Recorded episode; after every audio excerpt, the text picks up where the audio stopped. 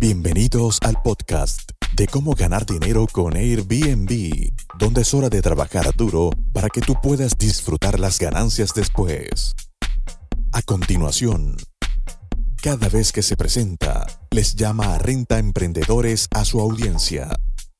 Y ahora, demos la bienvenida a Alex Díaz. ¿Cómo están amigos Renta Emprendedores?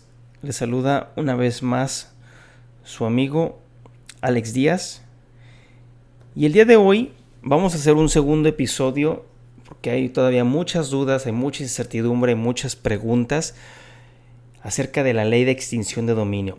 La, los alquileres vacacionales y también eh, a los administradores de propiedades eh, les hace falta profesionalizarse cada vez más para poder orientar a los dueños.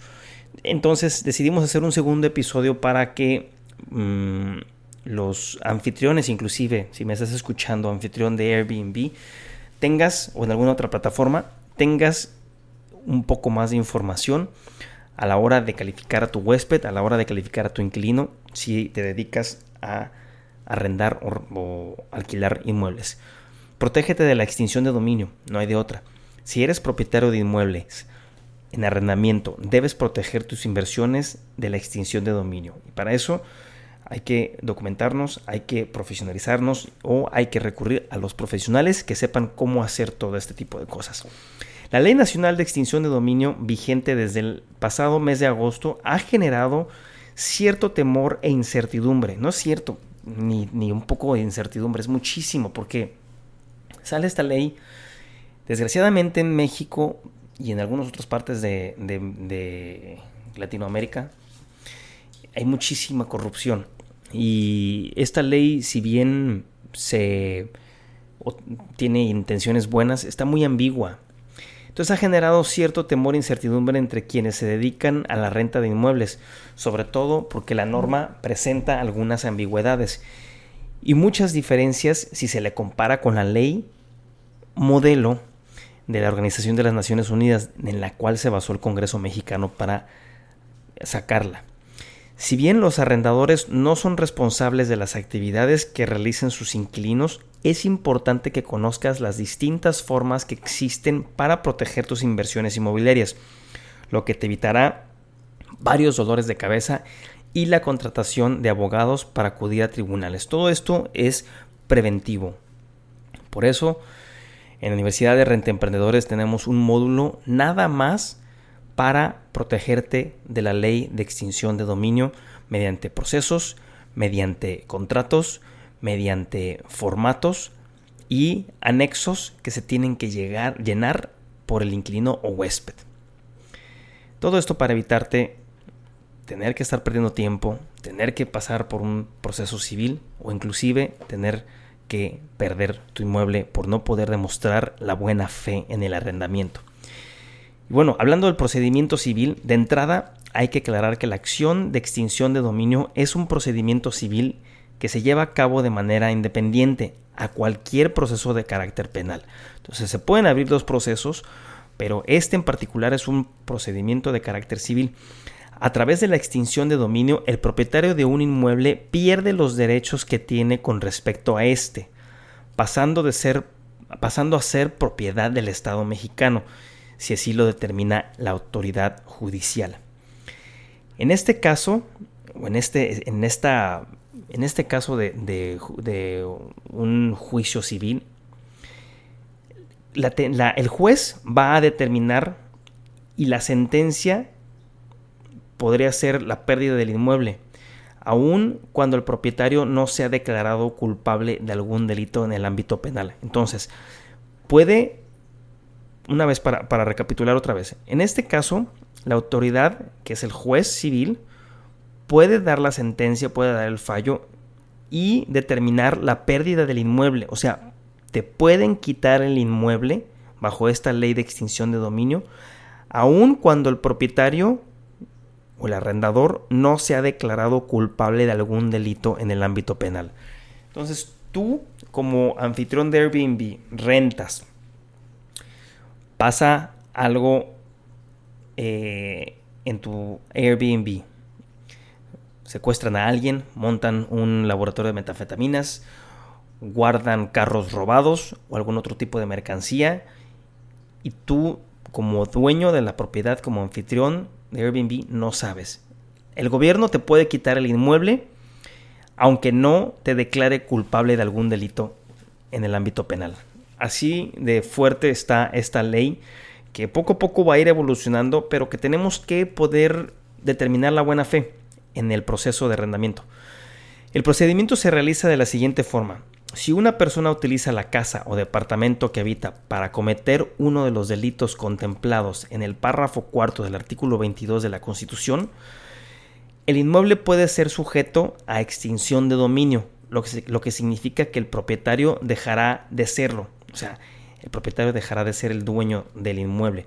Estos delitos son, y apúntale bien, delincuencia organizada, robo de vehículos, utilización de recursos de procedencia ilícita, delitos contra la salud, secuestro, extorsión, trata de personas, delitos en materia de hidrocarburos, hechos de corrupción, encubrimiento e ilícitos cometidos por servidores públicos.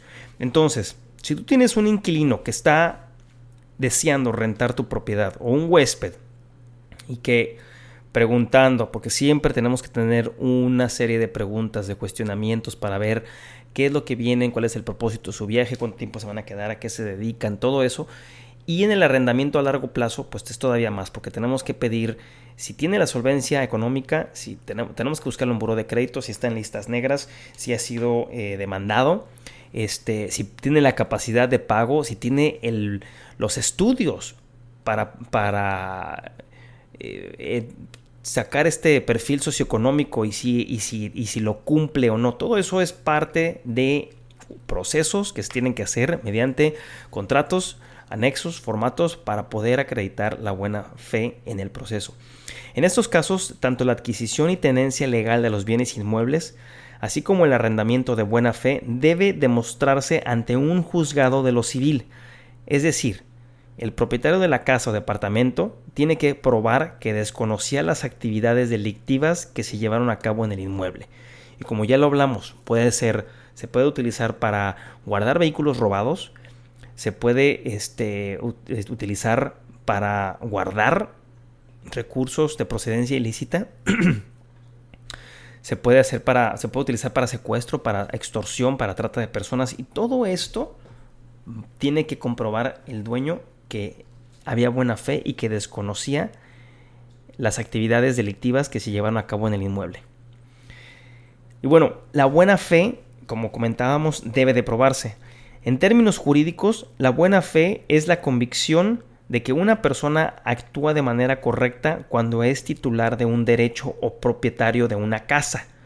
Se trata de una conducta prudente que elimina de culpa los actos o negocios jurídicos que lleva a cabo la persona pues de esta no depende la legalidad de la conducta de terceros, como lo son los inquilinos o arrendatarios. Entonces, el propietario tiene que probar que no que no era responsable, que no sabía, que él hizo todo lo que estaba a su alcance para poder demostrar la buena fe.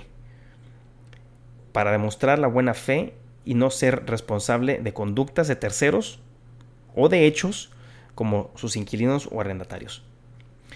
La Ley Nacional de Extinción de Dominio dice en su artículo 15 que se presume la buena fe en la adquisición y destino de los bienes siempre y cuando existan pruebas de ello. Por ejemplo, el propietario del inmueble debe demostrar que el bien sujeto a extinción de dominio se encontraba en arrendamiento, por lo que el arrendador no es responsable de lo que haya ocurrido dentro de dicho bien. Entonces, tiene que haber un contrato de arrendamiento, ¿sí? Antes, con fecha anterior a el, hecho ilícito que se esté imputando o que se esté eh, dando y por el que se vaya a, un juicio. Por eso es muy muy importante tener un contrato de arrendamiento y tiene que ser no de machote ni tiene que ser de papelería, tiene que ser por medio de un abogado y que esté perfectamente redactado para que no tengas problemas. Para gozar de esta, de esta presunción, el arrendamiento debe haberse realizado a través de un contrato firmado antes de que se haya cometido el delito, en tanto que el dueño también tiene que probar que ha pagado de manera oportuna los impuestos y contribuciones causadas por la propiedad del inmueble en cuestión. Entonces, no nada más para todos aquellos que todavía siguen preguntando cómo le van a hacer con los impuestos y no quieren pagar impuestos o no quieren formalizarse o no se quieren dar de alta, esta es una muy buena excusa para empezar a darte de alta como este arrendador de inmuebles o como RIF para tener que estar eh, dando tus contribuciones y que puedas comprobar que tenías un departamento a la renta o un inmueble a la renta o local comercial, porque inclusive hasta predios ejidales pueden ser quitados por el Estado. Y bueno, más vale prevenir. Cualquier contrato de arrendamiento debe contar con las formalidades que exigen los distintos códigos civiles de nuestro país. Recuerda que en cada entidad federativa hay una legislación distinta en materia de arrendamiento aunque existen reglas generales que deben observarse en la mayoría de estas operaciones. No es recomendable emplear formatos, ya lo habíamos dicho, no usen por favor formatos de papelerías o machotes o le pides a tu, a tu vecino eh, un contrato y lo copias y lo vuelves a poner porque puede que tengan eh, muchas omisiones. Si pretendes rentar un inmueble, tampoco es adecuado adquirir los contratos genéricos que suelen venderse en papelerías o bajarlo de internet. mucha gente, muchos amigos inclusive hacen eso. Rentar un inmueble no es tan sencillo, es un patrimonio. En términos jurídicos, también te puedes meter en camisa de once varas. Es mejor que cuentes con la asesoría de un abogado. Sobre todo porque en este tipo de documentos deben plasmarse de manera clara los derechos y obligaciones de cada una de las partes. Del arrendador, del arrendatario y del huésped, así como el que está brindando los servicios de hospedaje como en las plataformas de Airbnb o de cualquier otra en eh, Internet. Para proteger tu inversión inmobiliaria, lo más recomendable es que acudas con un abogado especialista en arrendamiento para que te asesore y este, y este redacte de acuerdo con tus necesidades el contrato que firmarás con tus inquilinos. En esta etapa, los honorarios de los abogados no son onerosos, es decir, eh, es mejor invertir en la redacción de un buen contrato, te van a cobrar una cuota fija, no va a ser un porcentaje, para que tengas un buen contrato de arrendamiento antes de que se pueda presentar algún otro problema. Es muy importante. En la Universidad de, Renta Emprendedores tenemos muchísimos, muchísimos contratos este, que utilizamos de hospedaje, eh, que utilizamos también eh, anexos a la hora de llegar para comprobar quién es esa persona que está llegando a tu alojamiento. Otra opción es que acudas con una agencia especializada ¿sí? en pólizas jurídicas. Nosotros siempre, siempre pedimos pólizas jurídicas cuando eh, rentamos a largo plazo, y hay muchas en varias partes de la República. Los precios varían según el monto de la renta y el tipo de inmueble que se va a arrendar. Estas empresas se encargan de elaborar el contrato de arrendamiento junto con una póliza que te garantiza asesoría jurídica y actuación en tribunales en caso de incumplimiento de pago. Aquí lo que, lo que eh, estás tratando de evitar es que una vez encharcado no tengas manera de salir ni tengas ayuda para que te, te, saquen. Este, o que no te quieran entregar el inmueble. Así de fácil, simplemente llegan, te rentan y no se quieren ir. O por supuesto extinción de dominio. Todo esto es muy muy importante. Y también tienes que tener en mente la solvencia, pero no lo es todo. Por regla general, los arrendatarios de un inmueble deben contar con ingresos tres veces superiores al monto de arrendamiento. Es decir, si la renta mensual de un apartamento es de 10 mil pesos, tu inquilino solo o con su pareja deben demostrar que tienen ingresos por lo menos de 30 mil pesos. ¿sí? Por lo menos de 30 mil pesos si tienen 10 mil pesos. Si la renta es 10 mil pesos, o sea, tres veces más. No obstante, no todo es la solvencia económica, como ya lo habíamos comentado. El interesado en rentar una casa o un departamento debe tener un fiador con un bien inmueble libre de gravamen, que no esté hipotecado. De igual forma, se debe de verificar que los ingresos del arrendatario tengan un origen lícito. Esto es fácil de demostrar con los recibos de pago de quien va a ser tu inquilino, los recibos de nómina.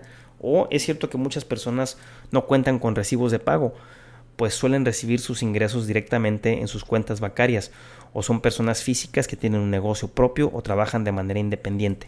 En estos casos yo te recomiendo que el aspirante a inquilino deba entre, te deberá de entregar copias de sus estados de cuenta bancarios, además de una copia de sus dos o tres últimas declaraciones de impuestos. Quieres asegurarte que sea una persona que esté declarando impuestos y que no esté en lo informal, porque puede que si es informal en su negocio, pueda que sea también informal en el arrendamiento, ¿no? Ningún abogado puede recomendarte que le rentes a una persona que no puede demostrar el origen de sus recursos, y mucho menos si éste se encuentra en una situación irregular en términos fiscales, pues alguien que incumple con sus obligaciones hacendarias seguramente también puede incumplir en el pago de las rentas. Esto es muy importante porque eh, todas las agencias inmobiliarias suelen prestar servicios de investigación. Nosotros también lo hacemos con todos nuestros inquilinos, al igual que las empresas donde se adquieren las pólizas de protección jurídica, como lo mencionábamos. Recuerda que los recursos que inviertas en esto serán mucho menores a los que se deben erogar en caso de que tu inquilino deje de pagarte la renta o en el extremo de que se cometa un delito que ponga en riesgo tu inmueble. Recuerda que todos estos son medidas preventivas y muchas veces sale más barato que el remedio cuando ya tienes el problema encima. Amigos renta emprendedores, les mando un saludo y los veo en el próximo episodio. Muchas gracias.